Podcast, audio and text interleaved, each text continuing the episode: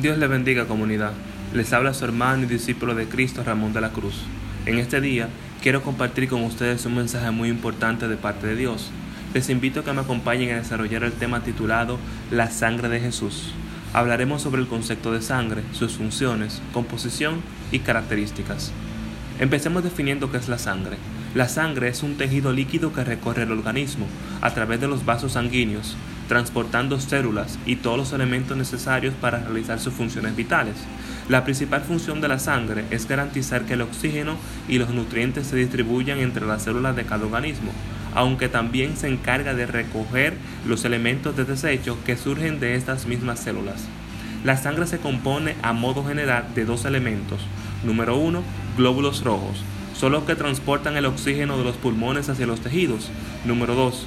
Glóbulos blancos. Son los que definen, defienden al organismo contra las infecciones bacterianas y virales.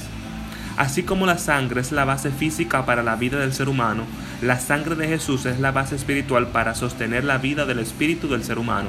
Sin sangre no hay vida física y sin Jesús no hay vida espiritual. En el libro de Levítico, capítulo 17, versículo 11, de la versión traducción lenguaje actual, nos dice lo siguiente, la sangre es la que da vida al cuerpo. Yo mismo les he dado la sangre de los animales para que me la presenten ante el altar, y gracias a la vida que hay en ella, ustedes obtengan mi perdón. En otra versión de la Biblia, Nueva Biblia Viva, nos dice que la vida de todo ser humano, de todo ser vivo, está en la sangre. Recordemos que solo a través del derramamiento de la sangre se obtiene el perdón de los pecados. El Señor dejó esto muy claro en el libro de Levítico capítulo 4 versículo 3, cuando dice que se debe ofrecer un becerro sin defecto como expiación por el pecado cometido.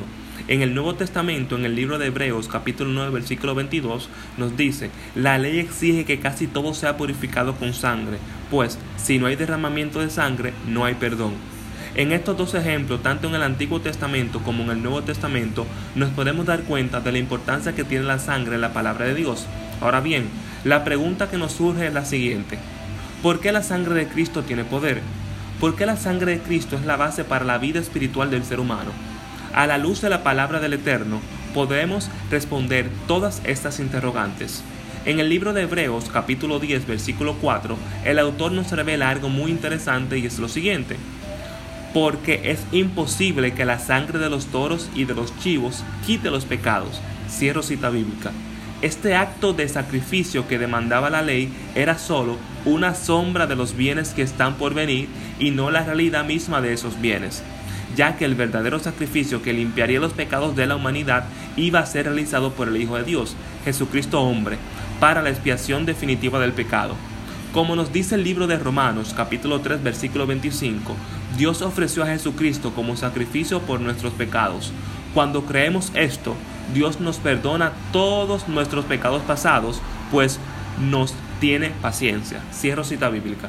El sacrificio de nuestro Señor Jesús fue un acto más puro sincero y humilde que jamás nadie nos había ofrecido, ya que no solo entregó su vida por nosotros, sino que mientras estaba caminando en la tierra logró materializar lo que ningún ser humano antes ni después de él había podido lograr, cumplir con la ley a la perfección. Este acto de sometimiento y obediencia total fue el compuesto detonante para que su sangre sea aceptada delante del Padre en ofrecimiento para el perdón de nuestros pecados. Por medio de la sangre de nuestro santo, poderoso y glorioso Señor Jesucristo, nosotros fuimos justificados delante del Padre y apartados de la justa ira de nuestro santo todopoderoso Dios. Leanse el libro de Romanos capítulo 5 versículo 9. Un Dios santo demanda un pueblo santo, sin manchas, sin ataduras y sin pecados. Es por esto que Dios Padre envió a su Hijo Jesucristo para que fuéramos limpiados, justificados y aprobados mediante su sangre, que es lo mismo que su vida. Nunca debemos olvidar que nosotros tenemos redención, o sea, nuestra desobediencia trajo un quebrantamiento de la ley, y dicho quebrantamiento nos convertía en deudores delante de Dios, y una vida tenía que ser ofrecida para saldar toda ofensa cometida al Padre, y Jesús fue esa vida que nos redimió. En la carta a los Efesios capítulo 1 versículo 7 nos dice lo siguiente, en Él tenemos la redención por su sangre, la remisión de los pecados según la riqueza de su gracia Esa gracia inmerecida que hemos recibido a través de la sangre de Jesús nos da el acceso al lugar santísimo de su presencia, en la cual podemos obtener todo lo que necesitemos conforme a las gloriosas riquezas que tiene en Cristo Jesús. Leanse Filipenses capítulo 4 versículo 19. La vida de Jesús nos dio vida en abundancia a todos aquellos que lo reciban y se aparten del pecado. Muchas personas nacen una vez y mueren dos veces, pero solo los verdaderos hijos de Dios nacerán dos veces y morirán una sola vez. Dios le bendiga, les habló su hermano y discípulo en Cristo, Ramón de la Cruz.